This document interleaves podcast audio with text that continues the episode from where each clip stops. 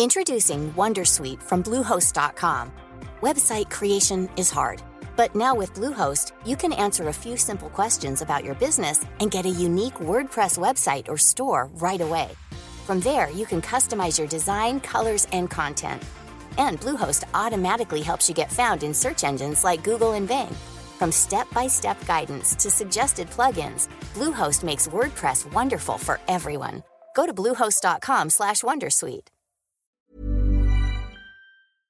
En realidad hay un montón de compañías que todavía no han comenzado a desplegar todos sus tentáculos. Disney Plus lo ha hecho de una manera muy acelerada, eh, ya ronda los 95 millones de suscriptores y es una cifra que ha logrado en 14 meses. Esa cifra la, le llevó a Netflix nueve años conseguirla.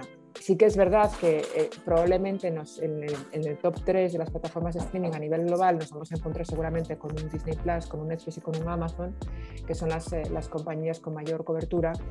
Uh, yo creo que el reto de Netflix sobre todo está en, eh, uno, en la, en la sostenibilidad financiera, eh, porque está produciendo a costa o ha producido durante muchos años a costa de comprometer su propia tesorería, a pesar de que aseguraban que a partir de este año llevan a entrar en, en una tesorería neutra, es decir, que van a empezar a, a superar los números rojos de sus eh, inversiones y tiene una ventaja competitiva muy grande, que es la cuota de mercado. Tiene, pues eso, 200 millones de suscriptores en todo el mundo, que es, un, es una cifra muy elevada y una tasa de retención también muy elevada.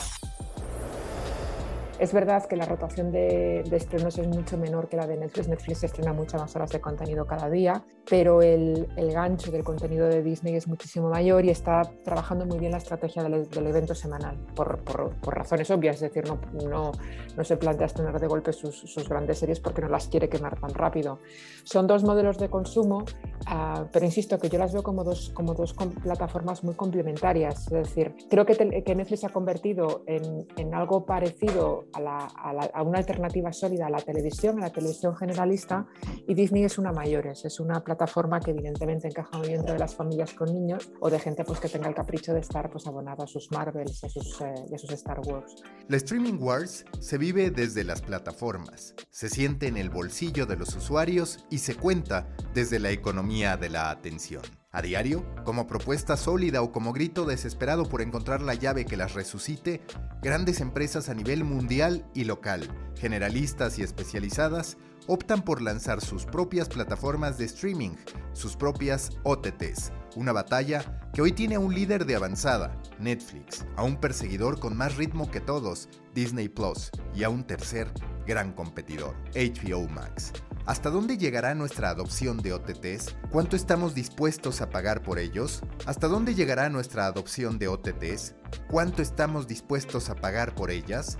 Las AVODs son la solución una vez que los usuarios no estén dispuestos a pagar más. Es Elena Neira, periodista, docente, investigadora y autora de Streaming Wars, la nueva televisión y la otra pantalla. Yo soy Mauricio Cabrera y este es de Coffee Americano, episodio 7, temporada 2. Comenzamos. Aquí comienza de Coffee Americano. Grandes historias para grandes storytellers un podcast continental sobre medios, historias, marketing y contenido con el sabor de Storybaker por Mauricio Cabrera. Storybakers les recuerdo que pueden recibir directo en su bandeja de entrada todos los insights, análisis y tendencias que genero para ustedes a través de mi newsletter. Suscríbanse en storybaker.co, así, sin M, storybaker.co todo lo que necesitan saber de medios, contenido y monetización directo en su correo electrónico. Nuevo episodio en The Coffee. Me da mucho gusto saludar a Elena Neira, quien es docente, además autora de Streaming Wars. Yo diría una creadora de contenido que se ha especializado como muy pocas o quizás como nadie en el espectro de los medios en español, cubriendo todo lo que ocurre con las OTTs, cubriendo todo lo que ocurre con el consumo en video. Elena, me da mucho gusto saludarte. La primera pregunta con la que quiero abrir es, ¿en qué momento tú desde la docencia terminas descubriendo que hay algo que sí, que claro que impacta en la academia, pero también que es de interés masivo, como es, digamos, especializarte en esta cobertura del streaming wars y todo lo que ha implicado? Bueno, bueno, encantada, muchísimas gracias por la, por la invitación. Em, a ver, yo lo cierto es que me, empecé a interesar por esto más en mi actividad profesional que en la académica. Yo empecé a, durante años estuve trabajando en una, en una distribuidora cinematográfica. Eh, allá va eh, a principios de entre 2010 y 2013, que fue cuando aquí se produjo la gran crisis del sector. Y en aquel momento ya me empezó a interesar muchísimo todo el tema de la, de la transmisión de contenidos digitales. Y un poco en aquel momento ya empezaban a llegarnos noticias a España de Netflix, de lo que estaba suponiendo, de cómo pues eh, en los países en los que había desembarcado la piratería había descendido de manera muy significativa, cuando aquí todavía estábamos con el, eh, el mensaje de que nadie iba a querer pagar por eh, un contenido digital si especialmente lo podía tener gratis. Y ese fue un poco el origen de, mi interés por el área. Luego es verdad que ya en el ámbito académico acabé centrándome mucho en eso porque era, fundamentalmente porque era muy difícil encontrar documentación, encontrar estudios eh, especializados en esto. Me pareció que era un sector muy interesante en el que desarrollar pues, mi, profesión y, desde entonces pues, eh, hasta ahora. Oye, y hablando de tu libro, ¿qué fue lo que aprendiste al momento de estarlo desarrollando? Que para quienes no lo han leído, pues es un viaje alrededor de la industria, alrededor de entender qué es lo que buscan estas plataformas en términos del espectador, en términos de negocio, una serie de terminologías que ayudan muy bien a sentar las bases del entendimiento. ¿Cuáles fueron tus principales aprendizajes en la realización de este libro? Y lo quiero conectar con otro punto. ¿Qué tan sencillo resulta, porque me está pasando, que estoy escribiendo un libro y digo, bueno, es que según yo ya lo había cerrado, pero claramente empieza a quedar desactualizado porque hoy todo se mueve muy rápido y hay muchos aspectos que dices, quiero llevarlo, pero es que si lo llevo, vas a trabajar en él y cuando lo termines va a haber algo nuevo que ya surgió. ¿Qué aprendiste a ese respecto? Bueno, yo ya venía con un precedente con, el, libro inmediatamente anterior que me, había pasado un poco lo mismo, ¿no? que, abordaba cuestiones muy parecidas y que a, los pocos meses de, haberse publicado ya había cosas que se habían quedado desactualizadas porque el mundo del audiovisual ahora mismo se mueve a una velocidad muy acelerada. Em, el libro surge por una, fundamentalmente por dos motivos. Uno, por una admiración muy profunda que para mí tiene la experiencia de Netflix como, como, compañía y la manera en la que se ha desarrollado, porque Netflix al final es la, compañía que abrió el camino eh, para entender lo que está ocurriendo ahora. Y a pesar de todo el, el, poco crédito que le ofrecía a algunos, ha demostrado que, es el, que ha sido un caballo ganador y que, y que ha sido muy hábil. ¿no? Ha, cometido muchos errores por el camino, pero yo creo que ha sido muy hábil a la hora de consolidarse como una alternativa de entretenimiento emergente en, en todo el mundo. Y luego el libro sobre todo se origina a partir de la, constatación de otra cosa y era, a mí me resultaba sorprendente el escaso interés que estaban demostrando las compañías tradicionales de medios en desarrollar actividades en, este sector. Eh, parece que vivían muy tranquilas eh, licenciándole contenidos a terceros, entre ellos a Netflix o a Amazon, pero no parecía, a pesar de tener intereses muy claros en el sector de los contenidos, no parecía que no tenía ningún interés ¿no? en desarrollar esta actividad porque se veía pues, como una línea secundaria de negocio. Em, lo que ocurre es que en un periodo muy corto, eh, la, arquilla temporal realmente es 2018, 2017, 2018, 2019, de repente todas estas compañías que durante un montón de tiempo no habían mostrado ningún interés, de repente eh, tienen como una especie de iluminación Ah, y todas ellas de una manera bastante sincronizada eh, empiezan a presentar plataformas propias. Y menos mal, que lo, menos mal que lo hicieron, porque con la situación que hemos tenido el último año, que todavía seguimos teniendo, pues probablemente si esas compañías no hubiesen tenido una plataforma digital para darle salida a sus productos y para encontrar una nueva vía de negocio, pues probablemente su situación financiera y su situación de futuro sería muy diferente. Y esa fue un poco la, inquietud. Eh, lo escribí mm, teniendo muy claro que el libro iba a requerir actualizaciones seguro o nuevos planteamientos, pero sobre todo me, apetecía mucho utilizar la excusa para explicar quién inventó el modelo de negocio y en qué circunstancias surgieron las, nuevas empresas. Pero para cualquiera que se dedique a la investigación o a la escritura sobre, sobre estos temas, yo creo que ya asumir que, que el libro Mm, tiene una, durabilidad transitoria, pues es, algo, es algo consustancial.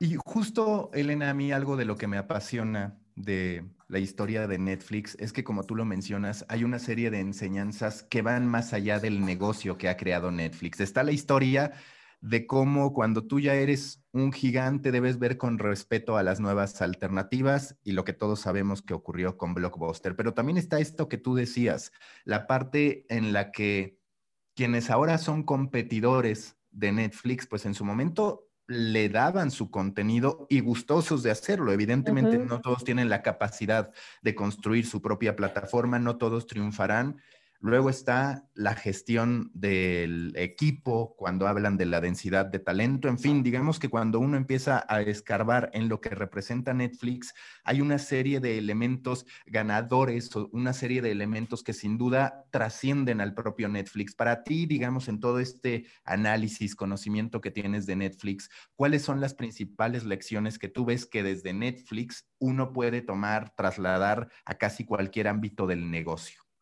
A ver, yo creo que eh, en, Netflix está muy interiorizada esa, esa, cultura, pues probablemente de startup o de compañía tecnológica, ¿no? De eh, el famoso eh, Move Fast and Break Things de Mark Zuckerberg, ¿no? el, ser muy rápido en el desarrollo del negocio y el, y el ah, desafiar un poco las, las, creencias populares o el sistema tal cual venía funcionando. Yo creo que eso es un poco lo que hizo Netflix. Lanzó el negocio en un momento en el que, como tú bien dices, has hablado de blockbuster, pues en el momento en el que el home entertainment se entendía eh, como sinónimo de blockbuster y, y, nadie daba dos duros por, por, esta aventura, por esta aventura digital. Em, de, manera que a mí el ser disruptivos o el plantear cosas que pueden parecer increíbles, intentar hacerlas realidad, me parece que es uno de los grandes activos de la compañía. También es verdad que Netflix pudo hacerlo y Amazon también ha podido hacerlo precisamente porque son compañías 100% tecnológicas y porque no tienen intereses en otras áreas de negocio. La lentitud de Disney, la lentitud de incluso de HBO Max, que es la, esta versión ultra mejorada de HBO, o incluso los, los planes de Peacock, eh, son también consecuencia de una gran corporación que tiene intereses en otros ámbitos, con lo cual esta revolución digital hay que hacerla también con pies de plomo, porque muchas veces puedes poner en peligro eh, otros sectores de actividad que para ti son muy necesarios proteger, eh, simplemente por darle salida al contenido digital. Justo, por eso decía que, que, a pesar de todo, la pandemia ha venido bien para acelerar estos negocios digitales porque todas las reservas que podían tener las plataformas con respecto a darle salida a los contenidos digitales pues han desaparecido porque realmente es que hay muy, muy pocas más opciones de entretenimiento, sobre todo de entretenimiento en salas de cine, en, grandes espacios. Pero eh, aparte de esta filosofía tecnológica y de esta mentalidad de crear un negocio donde no lo había y sobre todo de poner al usuario en el centro y solucionar, solucionar problemas, es decir, no tanto de generar necesidades, que es a, lo que se dedican otras empresas, sino de solucionar problemas y hacer el producto cómodo, porque Netflix es la quinta esencia de la comodidad, también evidentemente hay una cultura corporativa que seguro ha tenido mucho que ver. recientemente Reed Hastings ha publicado un libro que se llama Aquí no hay reglas, en el que explica un poco cómo funciona internamente la compañía a nivel de recursos humanos, esa captación del mejor talento inimaginable, esa, el, el, famoso Keeper Test, que es como una especie de examen que tienen que pasar todos los empleados para, para mantener su puesto de trabajo, es decir, se considera que si una persona no es la mejor para ese puesto de trabajo, pues la van a indemnizar y, la van a reemplazar por otra.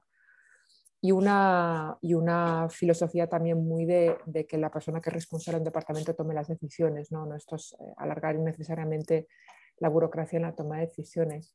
Así que yo creo que es una, una suerte de tormenta perfecta de esos dos elementos, ¿no? de, la, de la, quizás la valentía tecnológica para, y a lo mejor eso, la falta de mochila de, de negocios tradicionales para poder tomar eh, este rumbo y por otra parte una filosofía corporativa muy peculiar. Me parece que no es aleatorio que las grandes las compañías que han triunfado eh, en la economía, del, la economía 2.0 sean compañías que han abrazado un modelo de recursos humanos, recursos humanos radicalmente diferente al que, al que conocemos. Y que ese punto que tú mencionas de Netflix, su cultura organizacional, de cómo ha capitalizado igual que Amazon, el que son empresas digitales es sin duda un dolor de cabeza todavía para la gran mayoría de los negocios que tienen intereses. A mí me tocó estar dando consultoría en Turner y la realidad es que para ellos, en efecto, es muy complicado decir, ahora también soy una plataforma de streaming, ¿cómo no descuido el negocio que hoy me da de comer? Y aparte tienen este componente digital donde monetizan, pero casi siempre lo terminan paqueteando otra vez hacia el negocio principal, que es la televisión de cable. Y entonces tienen un entramado muy complejo en términos organizacionales, culturales mm. y demás. Pero bueno, ese es un comentario que quería. Sí, lo que, lo que ocurre es que también es verdad que eh, todo depende también de las, de las posiciones que haya dentro de la compañía y de, quién tome las decisiones y de cómo se lo crean. Eh, al final, eh, Disney, por ejemplo, eh, que tenía muy claro que sí, que el Disney Plus era una, apuesta de futuro y que tenían que lanzar la plataforma porque así es como se están creando las audiencias del mañana, ahora ha hecho un acto de fe absolutamente radical y revolucionario en tanto que Disney Plus va a ser la, absoluta prioridad de la compañía, pero no como una cosa transitoria, no como una cosa de que, bueno, mientras esta situación no se solucione, esto va a ser el nuevo futuro, sino con una convicción de que se va a ser el, eje neurálgico del negocio. y esto es un poco lo que siempre hablan del dilema del innovador, ¿no? Es decir, que siempre en estas compañías de medios tradicionales hay el dilema de si es preferible abrazar la innovación y a lo mejor descuidar otros negocios o eh, es mejor quedarse como estás. Y eso al final se acaba filtrando también a los propios trabajadores, eso es algo inevitable. Y que justo hace rato tú hablabas de Netflix como un caballo ganador. Históricamente en digital, quien abre la tendencia muchas veces no termina siendo el que se termina llevando la recompensa o el que termina verdaderamente consolidándose como el referente. Pasó en las redes sociales donde veíamos, por ejemplo, un MySpace que termina siendo superado, un high five que termina siendo superado. El propio Vine podríamos decir que es el primer vestigio de lo que hoy es TikTok, que aún así hay quienes dudan que TikTok vaya a ser el caballo ganador. En términos de streaming, de streaming wars. Para ti Netflix va a terminar siendo el caballo ganador. En algún momento se tendrá que sumar a una oferta mayor, como ya lo hace Amazon, que además de una plataforma de video es fundamentalmente una plataforma de e-commerce y también de tecnología. Es decir, cuando uno ve, y eso es lo que muchas veces cuestionan de Netflix, los demás, Apple TV Plus, pues claramente tiene otros componentes de negocio. Para ti, Netflix va a terminar siendo ese caballo ganador después de ver cifras como las de Disney Plus, por ejemplo, con ya 86.8 millones de suscriptores, además del ecosistema que ha construido con Hulu e ESPN Plus. Es, muy difícil responder a esa pregunta porque los, cambios que estamos viviendo ahora mismo son, son profundos y, en realidad hay un montón de compañías que todavía no han comenzado a desplegar todos sus tentáculos. Disney Plus lo ha hecho de una manera muy acelerada, eh, ya ronda los 95 millones de suscriptores y es una cifra que ha logrado en 14 meses. Esa cifra le llevó a Netflix mm, nueve años conseguirla y es una auténtica barbaridad. Em, sí que es verdad que eh, probablemente en, el, top 3 de las plataformas de streaming a nivel global nos vamos a encontrar seguramente con un Disney Plus, con un Netflix y con un Amazon, que son las, eh, las compañías con mayor cobertura. yo creo que el reto de Netflix sobre todo está en, eh, uno, en la, en la sostenibilidad financiera, porque está produciendo a costa o ha producido durante muchos años a costa de comprometer su propia tesorería, a pesar de que aseguraban que a partir de este año llevan a entrar en, una tesorería neutra, es decir, que van a empezar a, superar los números rojos de sus eh, inversiones y tiene una ventaja competitiva muy grande, que es la cuota de mercado. Tiene, pues eso, 200 millones de suscriptores en todo el mundo, que es, es una cifra muy elevada y una tasa de retención también muy elevada. Con todo, el punto flaco, el punto débil de Netflix es que comparativamente con otras ofertas su contenido es, peor. Peor, en el, peor dentro de lo muy bueno, quiere decir. Es decir, tiene un contenido muy competitivo, pero claro, si lo comparas con los portfolios, por ejemplo, de un HBO Max o de un Disney Plus, que son compañías que se dedican a esto, y sobre todo compañías con unas propiedades intelectuales muy, muy valoradas y, muy lucrativas, pues claro, el prestigio de los contenidos eh, no es la gran baza de, Netflix. Em, lo que ocurre es que eh, esto pasa un poco como en su momento pasó con Amazon. Eh, yo creo que nunca conviene menospreciar a las personas que tienen durante más, durante una década se han, dedicado a almacenar un montón de información de sus usuarios. Es decir, si alguien que conoce el mercado y que conoce a sus usuarios es Netflix. Entonces yo no lo daría por, rey de puesto todavía. Creo que, va, a ser una competición muy dura, que ahora que Disney ha elevado su nivel de apuesta probablemente va a convertirse rápidamente en, uno de los grandes y de los gigantes internacionales. todo quedará por ver cómo, cómo esta nueva marca, toda la marca Star dentro de Disney Plus, si realmente se convierte en una plataforma no solo para familias, sino también para un público un poco más adulto, eh, para saber el nivel de amenaza que puede representar para Netflix. Hasta ahora yo la veo como una plataforma complementaria, no como una competencia directa. Sí, que en muchos sentidos lo que termina impactando de Disney, y hace unos minutos lo analizaba antes de empezar a platicar contigo, a ver, ellos se valieron principalmente de un catálogo de contenidos, de un archivo de contenidos que son franquicias, que son entrañables y demás.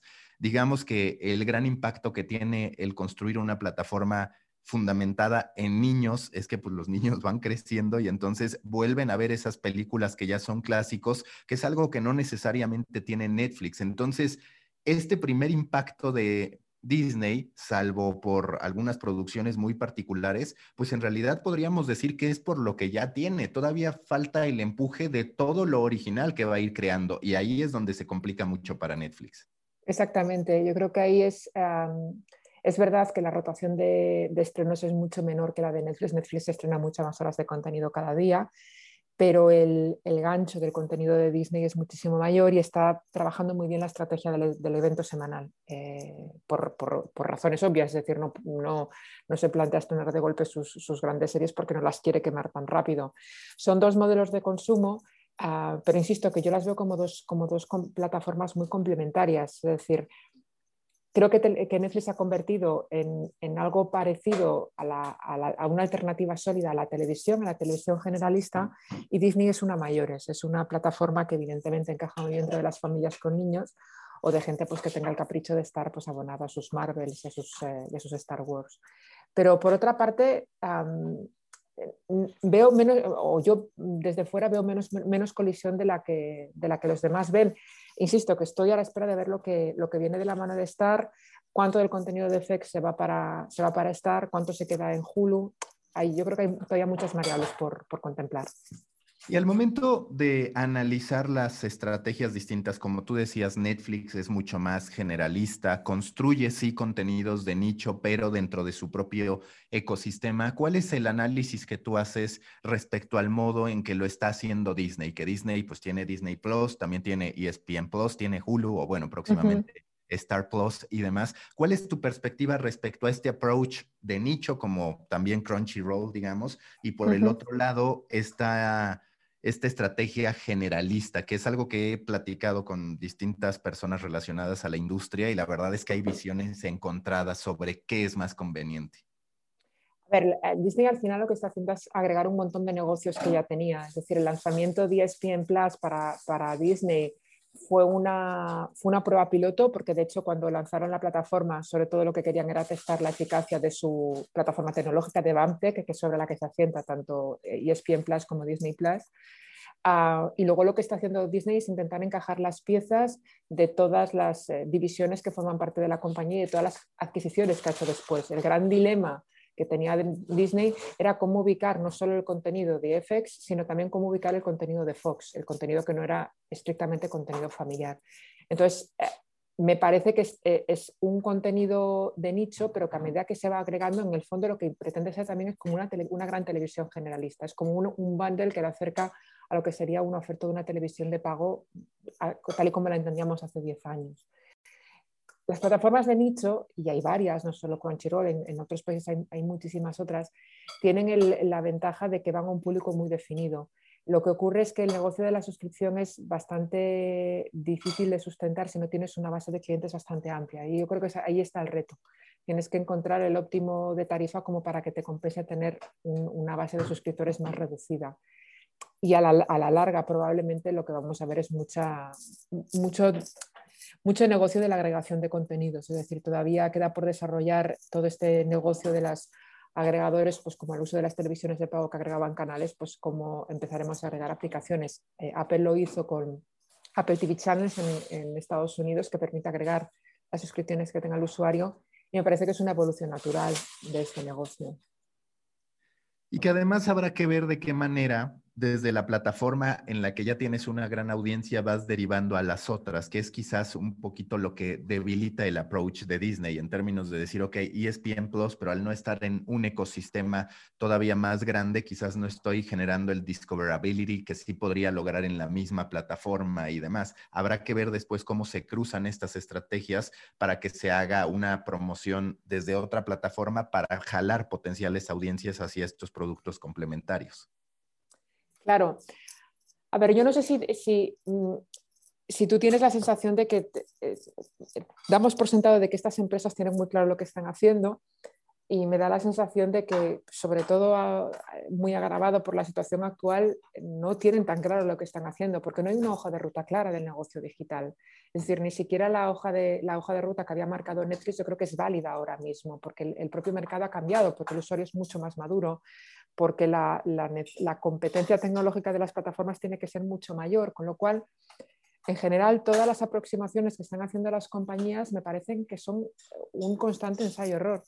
Cada compañía tiene muy claro cuáles son eh, los, requisitos de mínimos de partida para cualquier compañía y a partir de ahí toman decisiones estratégicas que supongan los menores costes posibles y sobre todo ofrecer el mayor número de alternativas posibles para los clientes. Eso es algo que es quizás lo más sorprendente, la, flexibilidad que han adaptado las ofertas. Frente a la rigidez, por ejemplo, del modelo de Netflix, que comparativamente es muchísimo más, eh, más básico que, el que puede ofrecer, por ejemplo, Disney Plus, el que ofrece Pico, que el que, va a ofrecer HBO Max.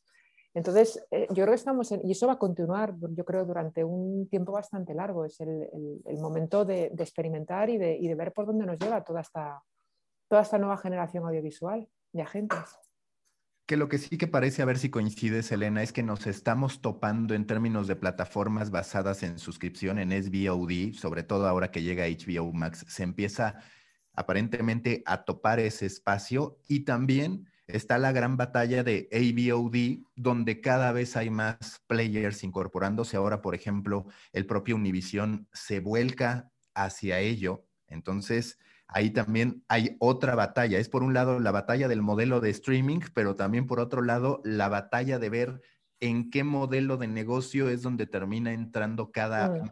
o cada plataforma. El problema del el, problema, no, el lado negativo del modelo del DVOD, no, no, digo que sea un modelo negativo, sino que tiene un, un, principal, un obstáculo muy grande para las compañías globales, que es mucho más lento escalar el negocio básicamente porque no existe un, mercado publicitario verdaderamente global. Eh, eso requiere un, tipo de, despliegue y de desembarco por países muchísimo más lento. Em, y también más costes de estructura porque tienes que levantar un, si tú no quieres hacer una, compra programática de, los, de la primera era de Internet y lo quieres hacer bien de verdad y quieres desarrollar sistemas de publicidad avanzada, eso requiere costes de estructura y de, y de infraestructura tecnológica también para hacerlo posible. Eso explica, por ejemplo, que las, las, las opciones AVOD que ha lanzado Pico, o también las que, la que va a lanzar HBO Max, de momento solamente estén pensadas para, eh, para los territorios domésticos en Estados Unidos. A mí me parece que el AVOD es un, es un negocio muy interesante, eh, fundamentalmente porque la publicidad en otros canales está en un momento muy crítico y es el, yo creo que una, una, vía de expansión muy, uh, que puede ser muy, muy próspera para los anunciantes porque evidentemente la cobertura que da el audiovisual es infinitamente mayor a la que dan otros, otros medios de comunicación. Pero insisto que para, el, para el, objetivo de la expansión global, el AVOD tiene algunos inconvenientes que yo creo que es lo que hace que algunas plataformas no lo tengan en su, en su cabeza de cara a la, a la internacionalización. Sí, tienes toda la razón. Es decir, sin duda el anunciante va a ganar en términos de data. Eso queda muy claro, sobre todo si lo comparas frente a la publicidad en televisión, digamos. Pero por otro lado, la exigencia en fuerza de ventas, en estrategia, en posicionamiento, pues te termina provocando que tengas que estar negociando por mercado y eso puede ser muy desgastante. Claro, e, e, en el fondo yo creo que es, eh, yo creo que ese es uno de los principales motivos por los cuales Disney ha decidido no internacionalizar Hulu. Eh, Hulu es una plataforma muy bien consolidada eh, que, en el que la, la vertiente IBOD funciona sensacionalmente bien. Es, de hecho, la base de clientes es proporcionalmente elevadísima la gente que tiene contratada la versión con publicidad que la que tiene contratada sin. De manera que, creo que ya les funciona, les, les va muy bien. Es una, plataforma aparte que permite integrar muy bien todo el contenido en catch de las cadenas que quieran seguir estando en Hulu. Es un modelo de negocio que tampoco había por qué comprometer. Por eso yo creo que han decidido internacionalizar, a, través de, a través de Star. Pero así como la globalización del SVOD es, es mucho, evidentemente tienes que tener mucho más que una voluntad, pero es mucho más sencilla en una versión sin publicidad, es bastante más compleja en una versión con publicidad. ¿Qué te parece el timing de HBO Max? Se le estuvo esperando mucho en Latinoamérica, en España, finalmente llega. Es cierto que tiene un posicionamiento premium que resulta muy interesante en medio de plataformas que se han ido mucho a la cantidad, digamos, a decir, yo tengo todo esto y demás. HBO históricamente ha, ha apostado por la producción premium, pero también es cierto que cada vez a las plataformas de suscripción que lleguen, pues les costará más trabajo por el simple hecho de que las personas ya estamos pagando dos, tres, cuatro suscripciones en materia de streaming sin considerar todo lo demás que vamos a terminar pagando o que ya estamos pagando por cuestión de contenidos o servicios. Sí, el, el calendario de HBO eh, en general, eh, desde que lo compró ATT, ha sido un poco sorprendente. Eh, yo creo que primero han tenido que solventar un montón de problemas internos, problemas de filosofía, quiero decir. Es decir, es la colisión entre una compañía de medios clásica como Warner con, una compañía tecnológica ha provocado pues, cosas pues, como la decisión de Warner ¿no? de estrenar todas sus películas directamente el mismo día en cines y en plataforma de streaming.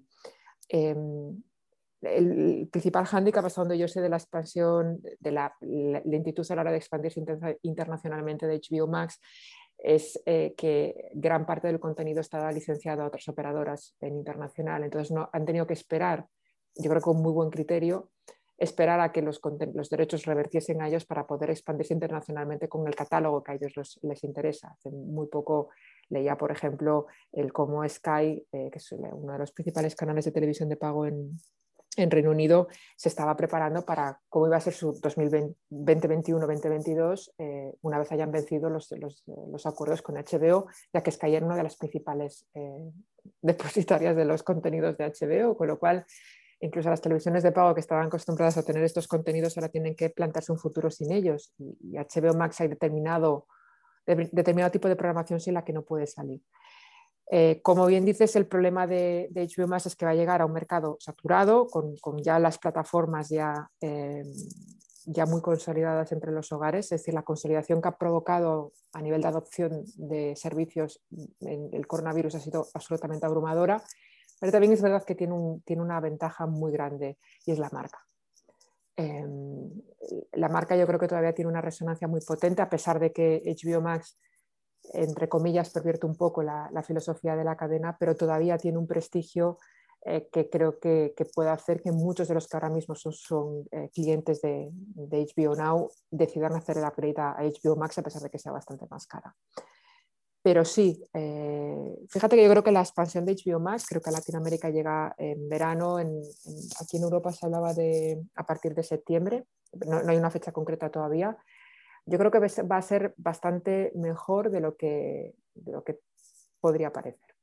Oh, yo coincido contigo porque en materia de documentales, por ejemplo, todavía tienen una construcción de marca muy sólida que dices, si está en HBO va a ser un documental que impacte. Tiene una audiencia desde mi punto de vista también más madura en términos de valorar eso. Y por el otro, series icónicas que, bueno, seguro que te pasó, muchos pensábamos lo que hubiera sido de este HBO Max de haber empatado o de haber capitalizado el lanzamiento de Game of Thrones, que se convirtió, digamos, en trending topic cada mm. episodio que se generó toda una conversación que incluso llegó, si me lo, si me lo preguntas, un poquito a, a reventar la idea que se tenía respecto al binge watching, porque en, eh, entiendo que mm. no es el único componente, pero tú decías, es que es perfecta la estrategia de HBO, salvo por la pésima tecnología que tenían para distribuir a través de HBO Now. Pero de pronto sí nos hizo a todos replantearnos, ¿disfrutamos más las series con el binge watching o a través de esta plática social que se daba semana a semana con los episodios?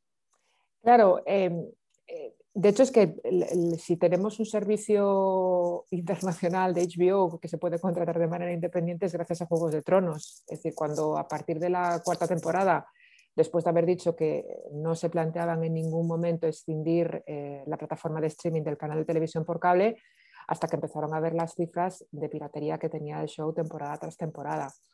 Sobre todo teniendo en cuenta que estamos hablando de un programa que se convirtió muy mainstream, a pesar de, partir de un nicho, del nicho de épica, fantástica, fantasía épica, eh, se convirtió en un programa mm, de que, apelaba a audiencias muy diversas, pero claro, estaba encerrado en televisiones de pago que probablemente para, para, la audiencia central pues estaba un poco fuera de su, de su, órbita. Entonces, la piratería se cebó bastante en este programa.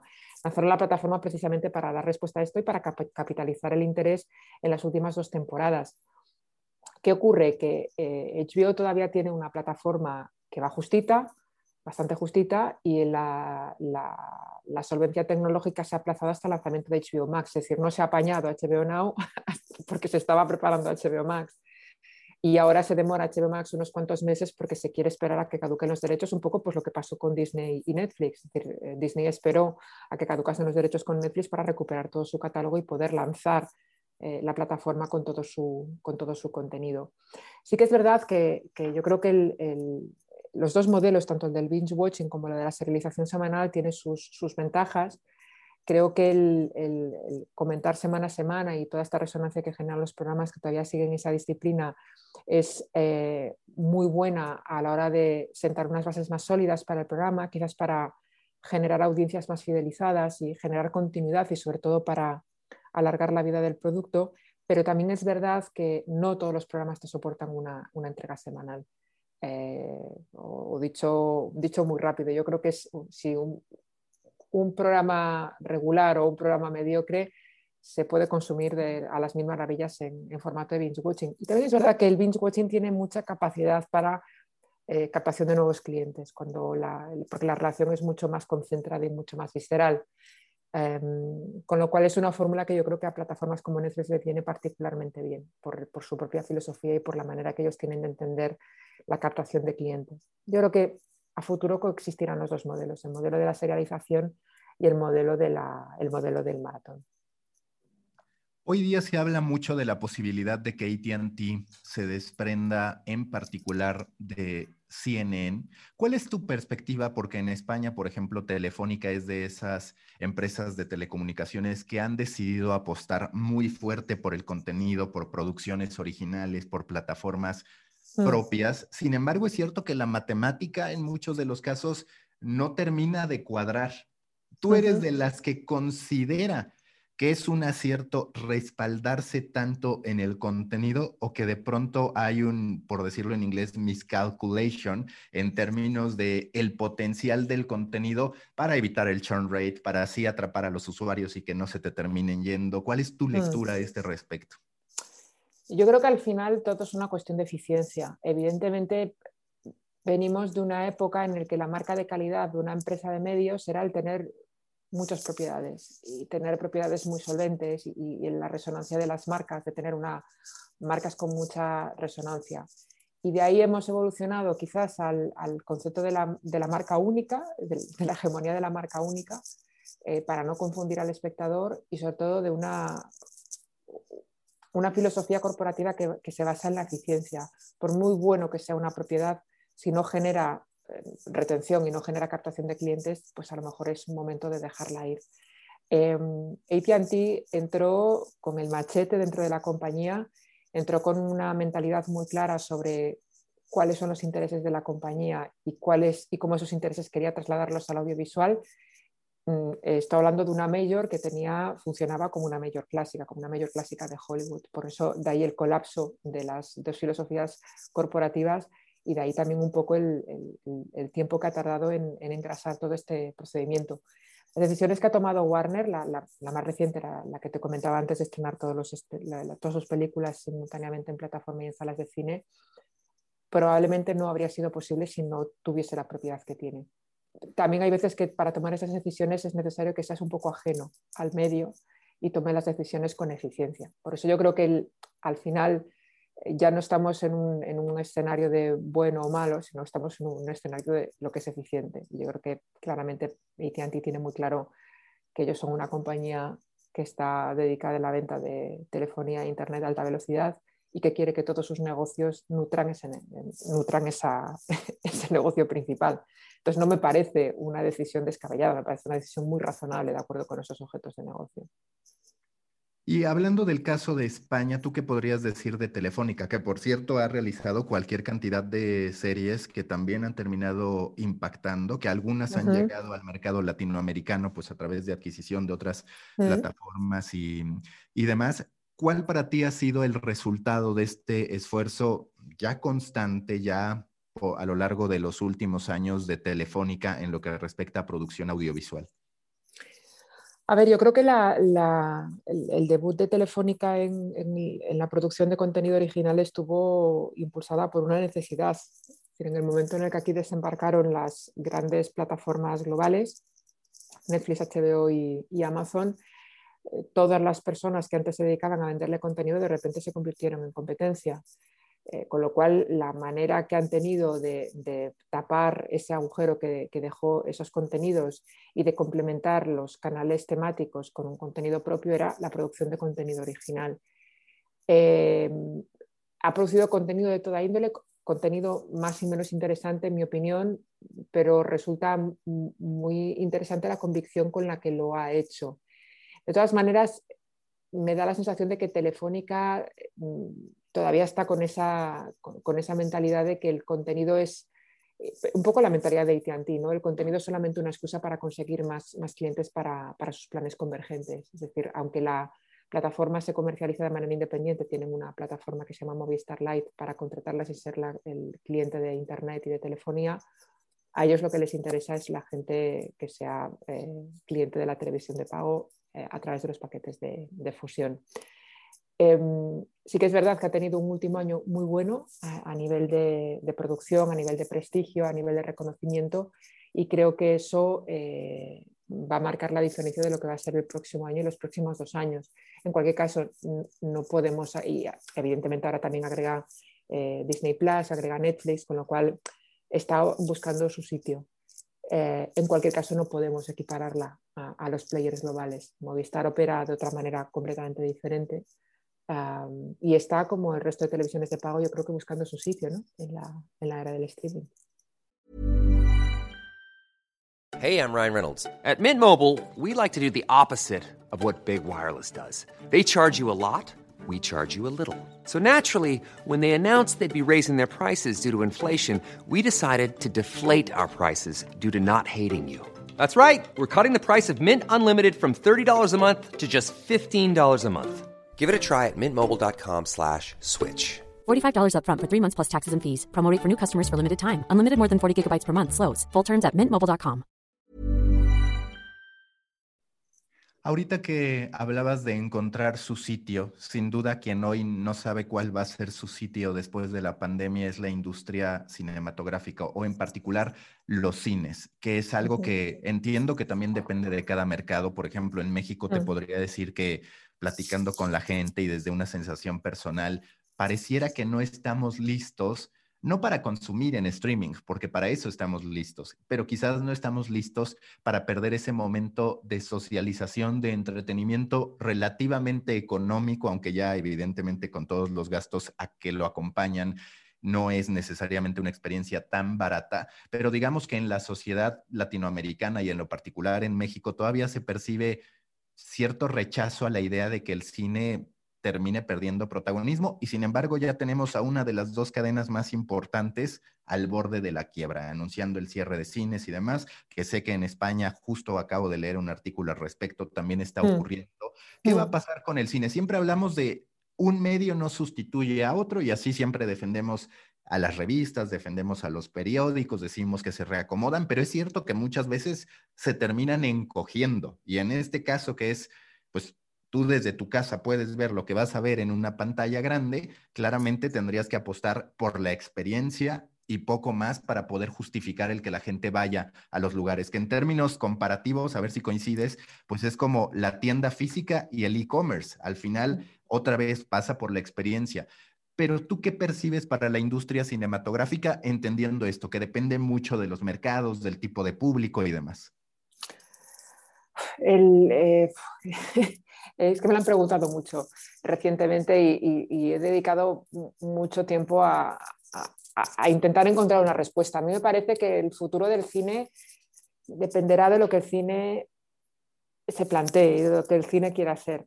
Creo que una cosa es eh, el creer si va a sobrevivir el cine como experiencia colectiva y como hábito de consumo, eh, lo cual me genera algunas dudas porque es verdad que a medida que se, se prolonga esta situación en el tiempo, el entretenimiento en el hogar se está afianzando cada vez más en detrimento de las visitas a las salas.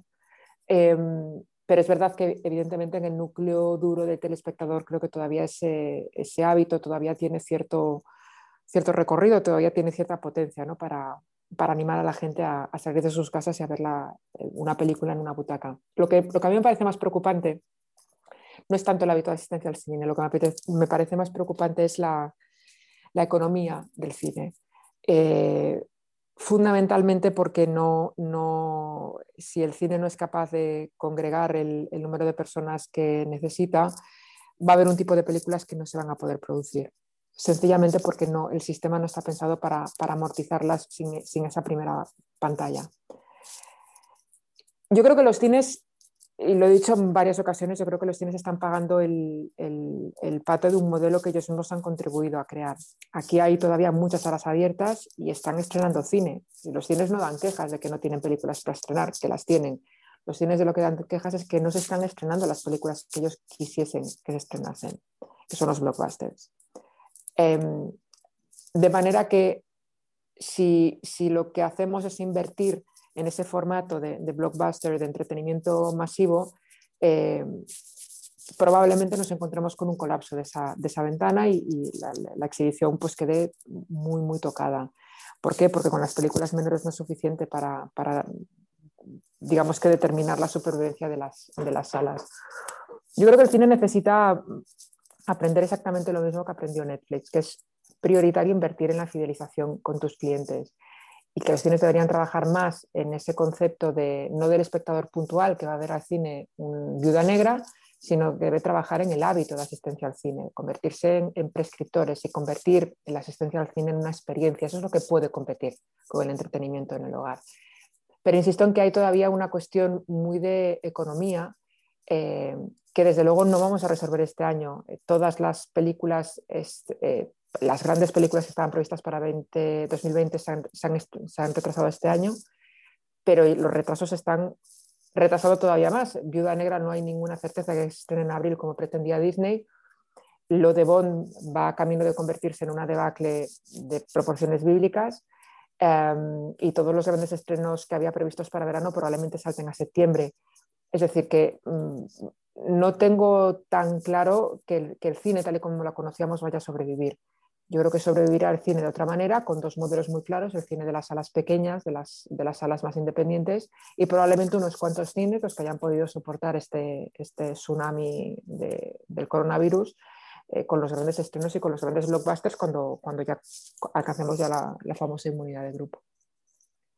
¿Cuál es para ti la tendencia que más te está llamando la atención? Yo, por ejemplo, he escrito mucho del potencial de los medios para detonar conversiones. Yo lo he llamado media commerce, que refiere pues mucho al, al impacto que ya ha sido visible de, por ejemplo, de Queen's Gambit, en el que se detona la venta de tableros de ajedrez. Y en algún punto digo, imagínate que el propio Netflix, como también otras plataformas de contenido, que de hecho Amazon ya lo hizo con Making the Cut, te ofrece directamente los productos que tú estás viendo en la serie de televisión, que es algo que pasó con este show de Heidi Klum y Tim Gunn, con el intento de superar Project Runway, donde se generó una venta también a través de e-commerce.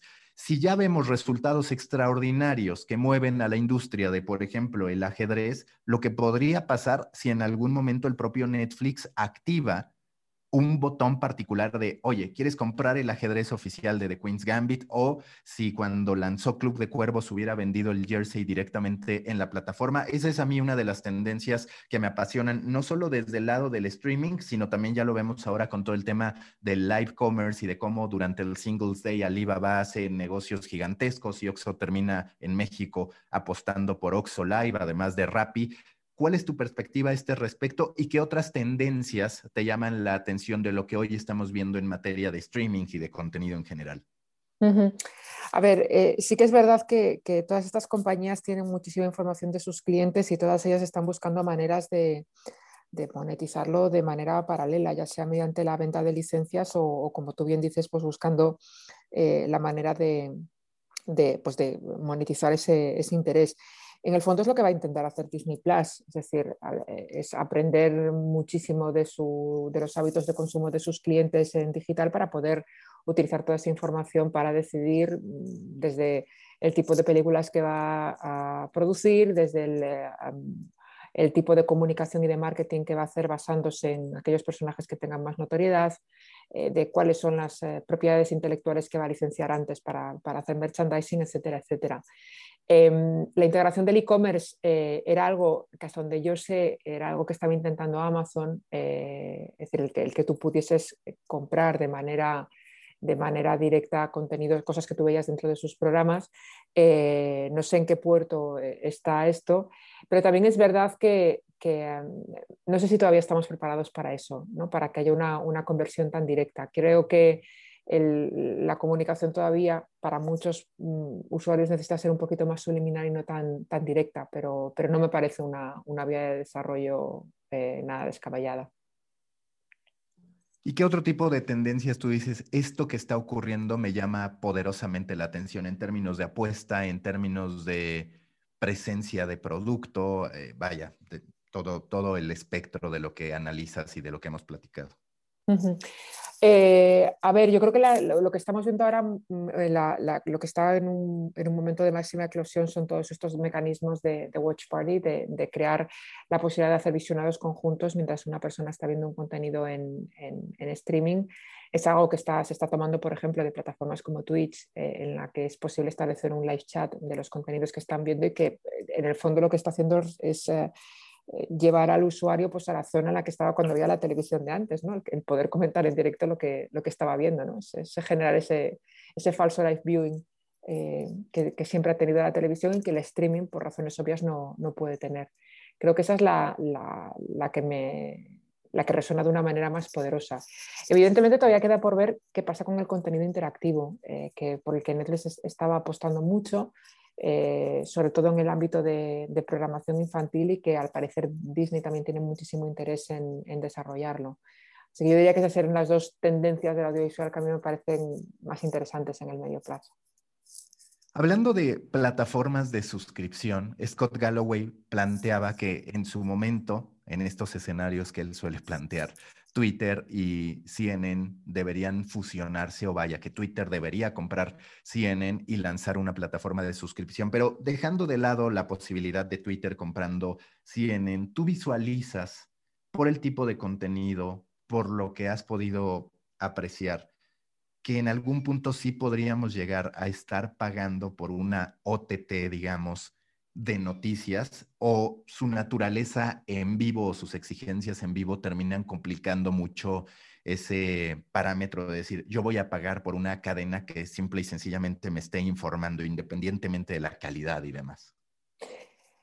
Eh, yo creo que es perfectamente viable, lo que, pero lo mismo que las, eh, que las plataformas deportivas. Creo que todavía está el modelo en fase de desarrollo, pero no, me, parece un, me parece un sector por el que hay eh, actualidad, sobre todo con todas estas acusaciones de desinformación y de fake news, yo creo que ahí hay un nicho eh, por descubrir y por, el que invertir. Ya tenemos plataformas que lo han hecho. Quibi, Dios lo tenga en su gloria, eh, tenía un canal de noticias en directo, es decir, es posible, decir, la fórmula es posible hacerla y, por ejemplo, el, podcasting de noticias está viviendo unas, unas estadísticas de consumo bestiales. Es decir, yo creo que hay interés lo que todavía falta por depurar es la fórmula, pero, pero sí, sí, sin ninguna duda. Y cuando analizamos el boom del contenido en vivo, porque coincide, digamos, el momento de masificación de Twitch, donde ya se asume que no es solo una plataforma para que la gente esté streameando videojuegos, sino que hay cada vez más canales que van de lo que sea, como pasa en las distintas redes. Y por el otro lado también está la aparición del en vivo social a través de Clubhouse y todos sus imitadores. ¿Te parece que al final vamos a terminar viendo un híbrido en las plataformas donde hay contenido tanto en vivo como on demand? ¿Va a mantenerse acotado? ¿Vamos a tener este boom del en vivo que después terminará cayendo? Al final, pues es, tu análisis, no hay una ciencia exacta, pero me interesa mucho tu opinión a ese respecto, porque yo te voy a decir, en términos de en vivo, siempre tengo hoy la sensación de decir, claro, eh, en un room en Clubhouse. Tengo mis momentos altos de consumo donde digo, aquí estoy extrayendo valor, pero dado que no hay una comunicación continua, digamos, que no se garantiza que un espectador entró desde el principio y a veces se sube a participar y te regresa en la conversación, también es cierto que hay muchos baches en ese consumo, como de manera natural en, los streamings que duran siete horas, que pues claro, por más que la persona tenga una gran capacidad para comunicar, algo de nulo valor habrá en algún espacio que ya no sepa ni qué decir porque son muchas horas de streaming. ¿Cuál es tu lectura a ese respecto frente a que antes asumíamos que ya prácticamente todo iba a ser on demand? Yo creo que el, live tiene el gancho, evidentemente, de que, ofrece una experiencia completamente diferente y es el, activo, sobre todo si son plataformas que te permiten una interacción con la persona que está haciendo la, retransmisión, es, es engagement en estado puro. Em, fundamentalmente el, live stream tenía un problema de, que la, plataforma fuese capaz de soportarla. Ahora tenemos plataformas que son capaces de soportar muchísimos eh, streams simultáneos eh, con un funcionamiento perfecto sin que, la, sin que cuántos directos se tumbaban al principio cuando, cuando todavía estábamos empezando con, el, con Internet de alta velocidad. Em, a mí me parece que, se, que, pueden coexistir perfectamente. De hecho, eh, a pesar de que plataformas como Twitch eh, puedan, permitan almacenar el contenido y la gente lo pueda consumir, bajo demanda, a pesar de los picos que tú comentabas, yo creo que el, directo y esa experiencia del directo es lo que, lo que le da sentido a la plataforma y lo que, eh, la razón de ser, el hecho de que un emisor de contenidos y un receptor y varios receptores o varios miles de receptores duran la experiencia eh, de manera simultánea. Lo que ocurre es que es verdad que el, incorporar la opción de los directos, lo digo para las plataformas consolidadas, para las que podamos conocer, para las que hay ahora mismo en el mercado, es un poquito más complejo desde el punto de vista tecnológico. Es decir, el, el SVOD o el contenido bajo demanda es mucho más sencillo hacer el delivery que en un, contenido en directo. Eh, volvemos otra vez al tema de la escalabilidad de cómo de rápido tú puedes escalar un negocio cuando tienes distintas líneas de actividad y cuando tu plataforma tiene que estar pensada para un tipo de delivery de contenido diferente. Eh, pero sí, sí, yo creo que formará parte del, del, ecosistema de las plataformas, sin ninguna duda. Entiendo que tú estás mucho más enfocada en la parte del streaming, en la parte audiovisual. Sin embargo, y ya lo hemos platicado, en la economía de la atención, todo compite con todo, por decirlo de alguna manera. ¿Cuál es el rol o para ti desde dónde los medios de comunicación que buscan tener un modelo de negocio basado en la suscripción. En España cada vez más asentado este modelo sin que necesariamente sean cifras espectaculares, pero sin duda ya a considerar. Por el otro lado, en Estados Unidos ya un New York Times con 7.5 millones de suscriptores. ¿Cómo encontrar o cómo hacerle ver al usuario el valor que puede tener el contenido periodístico, informativo, en texto y demás, frente a lo lucidor que es el contenido en video, que además pues tiene una gran ventaja, que es que dura horas. En cambio, los medios de comunicación tienen que hacer grandes historias, pero esas grandes historias, por más que tú escribas y escribas y escribas y escribas, pues es cierto que te lo terminas mucho más rápido que una entrega de 10 episodios de una hora cada episodio y demás, que es lo que podemos encontrar en las plataformas audiovisuales. Bueno, yo creo que las, tanto si es un contenido informativo como un contenido de entretenimiento, al final eh, hay algo que no cambia en ninguno de los dos, que es el, ofrecer valor. Es decir, evidentemente en el entretenimiento hay mucho componente de, evasión, pero tú ves un contenido que te aporta valor y lo mismo que si es un contenido informativo. Creo que lo que no quiere ver la gente es un contenido informativo hecho como se hacía antes, quiere ver contenido diferente, contenido con distintas voces y con distintos enfoques. Em, pero no creo que difieran tanto, es decir, creo que el, drive del consumo es exactamente el mismo. Tienes que eh, hablar un lenguaje diferente, diferenciarte, que es un principio de mercado básico, y ofrecer un contenido de, un contenido de calidad, pero yo diría que el activo sigue siendo el valor en ambos casos. Elena, ¿cuándo veremos tu próximo libro? ¿Lo estás trabajando? Es cierto que no es tan lejano, no está tan lejana la publicación de Streaming Wars, pero como lo hemos ido platicando se van moviendo las tendencias muy rápido. Mm. ¿Ya estás pensando en él? ¿Todavía no?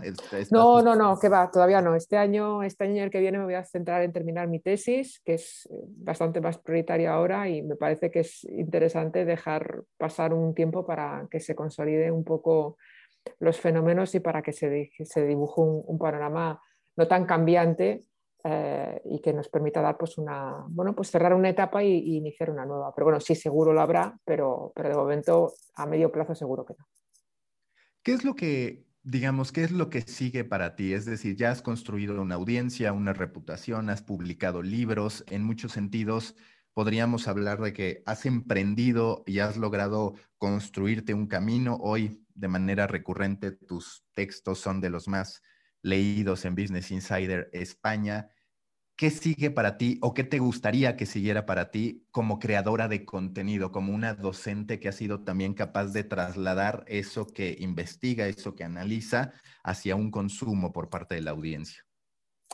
Pues eh, experimentar con, más redes, con, más canales de comunicación. Yo creo que es un poco lo que estamos haciendo todos los que nos dedicamos a la divulgación, es eh, intentar pues entender cómo comunicar de manera diferente a través de, otras plataformas como Twitch, como Clubhouse, como eh, utilizar los podcasts, es decir, intentar ver cómo puedes trasladar tu mensaje a, formatos diferentes al que estás eh, empleando, siempre y cuando dentro de un orden y dentro de lo que me permite el día a día, que tampoco me permite mucho más, pero, pero sí eh, experimentar con otras plataformas fundamentalmente y ver cómo puedes adaptar lo que tú estás explicando a, a otros formatos y llegar pues, a audiencias diferentes a las que estás eh, impactando en la actualidad.